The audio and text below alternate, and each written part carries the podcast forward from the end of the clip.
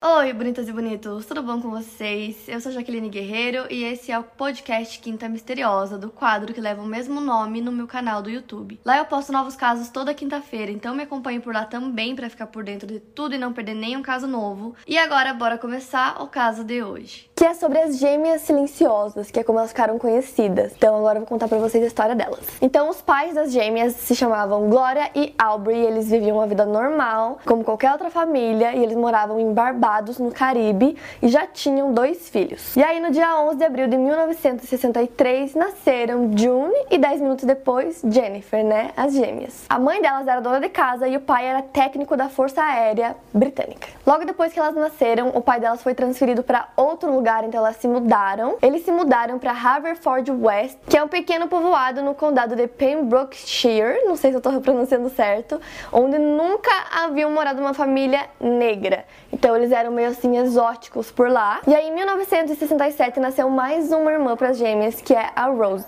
E como qualquer gêmeo, né, a June e a Jennifer se davam super bem, elas eram muito unidas, elas eram inseparáveis, brincavam o dia inteiro, não se desgrudavam nem um segundo. E elas demoraram assim, comparado a outras crianças, demoraram um pouco mais para começar a falar. Elas mal conseguiam pronunciar uma palavra direito ou formular frases curtas, e elas eram tão inseparáveis que elas só brincavam entre elas, elas acabaram desenvolvendo uma língua que ninguém entendia. Nem mesmo os pais delas conseguiam entender o que elas falavam. Só as duas conseguiam entender, elas falavam muito rápido, era muito enrolado e era meio que uma língua assim que elas criaram para elas mesmas, então ninguém conseguia entender o que elas estavam falando. Mas como elas eram pequenas, né, acabou que os pais não se preocuparam muito com isso, porque elas pareciam sempre felizes. Então, mesmo que elas não conseguissem falar e se comunicar com outras pessoas além delas, eles acharam que era uma coisa passageira e que logo elas iam conseguir começar a falar direito e conseguir se comunicar com as outras pessoas. E aí, aos 5 anos de idade, elas foram pra escola, e aí que começa a ficar um pouco esquisita essa história. Quando elas chegaram na escola, é, as professoras diziam que elas eram muito tímidas e muito excêntricas. Elas começaram a imitar os movimentos uma da outra, então elas literalmente faziam as mesmas coisas no mesmo segundo. E elas faziam tanto aquilo que tava, tipo, era natural para elas fazerem a mesma coisa, como se elas fossem só uma pessoa e não duas. Até o terapeuta do colégio, Cat Arthur, falou que era impressionante como as duas duas eram sincronizadas e ele até falou que se uma caía, a outra se jogava no chão. Se uma ficava quieta, a outra também não falava nada. Era assim, muito louco quanto elas eram sincronizadas e faziam exatamente a mesma coisa. E aí chegou um momento que elas nem tentavam mais aprender alguma coisa na escola porque elas simplesmente não entendiam e ninguém conseguia se comunicar com elas. Então, isso contribuiu muito para que elas se fechassem cada vez mais naquele mundo onde só viviam as duas e mais ninguém. E aí o pai delas foi transferido de novo para outro lugar, então elas se mudaram mais uma vez e agora elas foram morar em Broughton, que era um vilarejo ainda menor em Devon, na Inglaterra. Apesar delas não conseguirem se comunicar direito na outra escola e tudo mais, nessa nova escola, tipo, tudo piorou muito. Elas eram as únicas negras daquela escola, então todas as crianças eram brancas, então já tinha muito bullying com elas só por conta da cor da pele. Implicavam muito, muito com elas por terem esse jeito, né, de se imitar e falar esquisito. Então elas sofreram assim muito, muito bullying. A diretora e as professoras liberavam elas antes do horário terminar a aula para que as crianças não implicassem com elas no caminho para casa. Tudo aquilo foi ficando cada vez pior. Elas já não conseguiam se comunicar e agora elas estavam se fechando ainda mais nessa nova escola. E na minha pesquisa eu também encontrei que teve um dia de vacinação nessa escola. Então o enfermeiro relatou que elas eram muito esquisitas, que elas eram muito tímidas, muito quietas e elas não faziam contato visual com ele em nenhum momento. Elas simplesmente olhavam pro nada, ficavam paradas. E quando ele né, deu a injeção nelas, elas simplesmente não se moveram, não falavam, não expressavam nada e ficavam muito quietas, como se nada tivesse acontecendo. E nesse ponto elas sofriam tanto bullying das outras crianças que elas nem falavam uma com a outra é, na frente das outras pessoas, só quando elas estavam sozinhas. Então ele achou isso tudo muito esquisito. E também, como elas estavam sofrendo muito, elas meio que, sabe, nem tentavam aprender mais nada e estavam se recusando a tentar aprender as coisas que ensinavam na escola porque elas sofriam demais e era muito horrível realmente a forma que tratavam elas lá, né, as outras crianças. Então eles decidiram mandar elas para fazer uma análise no hospital para tentar entender se elas tinham alguma coisa, algum distúrbio, qualquer coisa para poder tentar ajudar elas, né? E aí lá no hospital eles sugeriram que elas fossem colocadas em escolas diferentes, para que aí elas pudessem, né, é, conseguir fazer as coisas sozinhas e não terem que ficar juntas o tempo todo.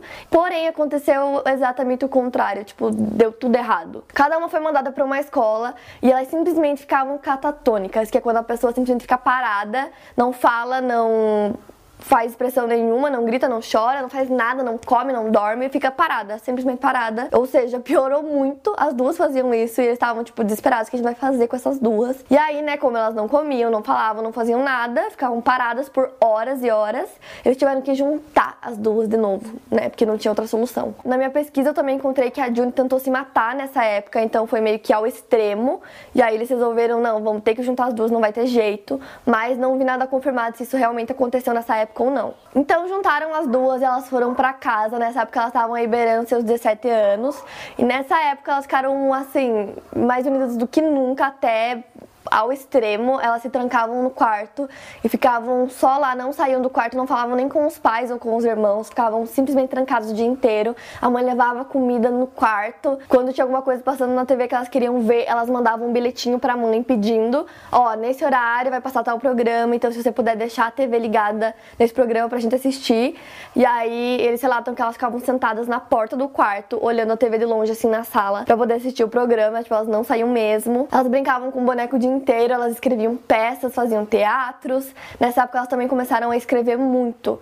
E foi uma paixão que elas desenvolveram as duas escreviam o dia inteiro, elas tinham diários, escreviam milhões de coisas. Elas levavam a escrita tão a sério que depois que elas escreviam no diário delas, elas revisavam para ver se não tinha erro, porque elas queriam que tivesse perfeito. Então assim, apesar de parecer uma situação horrível, super deprimente a pessoa não sair, né, pro mundo e só ficar trancada no quarto. Elas riam bastante, conversavam o dia inteiro. Então eles acharam que apesar de parecer uma situação horrível, elas pareciam felizes. Então eles meio que deixaram. E aí na internet tem alguns trechos de coisas que elas escreviam nos diários. Então eu vou ler alguns para vocês. Aí no diário da June ela escreveu assim: Ninguém sofre como eu, não com uma irmã. Com um marido, sim. Com uma mulher, sim. Com um filho, sim.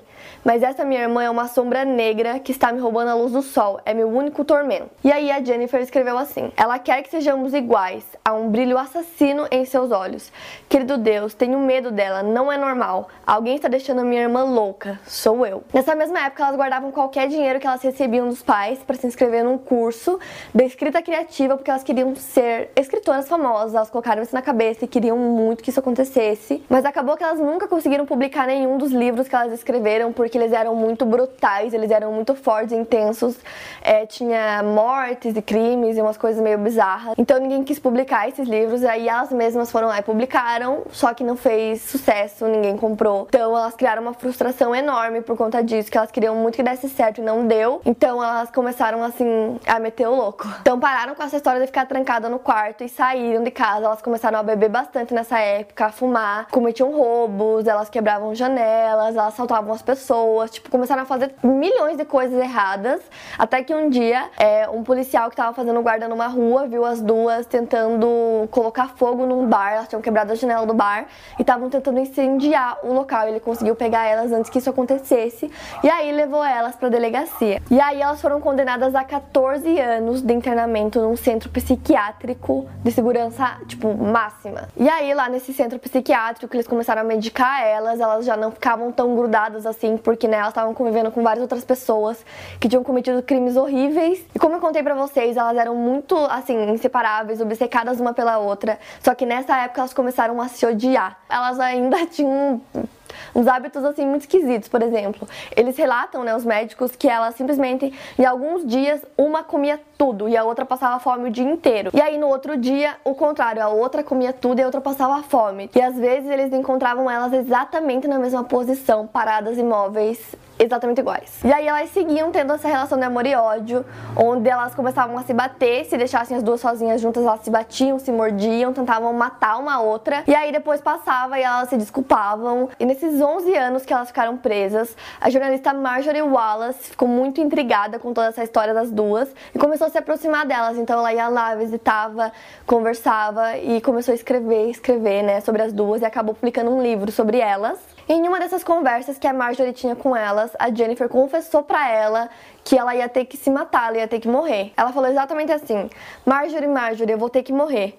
E aí a jornalista perguntou por quê? E ela explicou: porque foi o que a gente decidiu. Elas chegaram num ponto que elas se amavam, mas não se suportavam, e elas decidiram que para uma poder viver e ser feliz e viver uma vida normal, a outra ia ter que estar tá morta e decidiram que quem ia se matar era a Jennifer. E aí a Marjorie ficou assustada, mas não levou muito a sério, porque nessa época elas brigavam muito e tudo mais. Em 1993, eles fizeram novos exames com as gêmeas e eles viram que elas estavam bem melhores, apesar dos apesares, e decidiram transferir elas para um centro que era de segurança mínima. E aos 31 anos, né, no dia dessa transferência, eles relatam que as duas entraram super felizes, rindo, gargalhando na ambulância para serem transferidas. E quando chegaram, né, no novo lugar que elas iam morar, a Jennifer estava morta, estava simplesmente morta. Na autópsia, eles viram que não tinha absolutamente nada, não tinha lesão, não tinha sinal de luta, não tinha envenenamento, não tinha nada, nada, nada, nada. Foi uma causa natural. Ela morreu de miocardite aguda. E obviamente eu fui pesquisar o que que é. É uma inflamação do miocárdio, da camada muscular grossa da parede do coração. E para mim essa é a parte mais bizarra. Todo caso é bizarro, mas essa parte não entra na minha cabeça.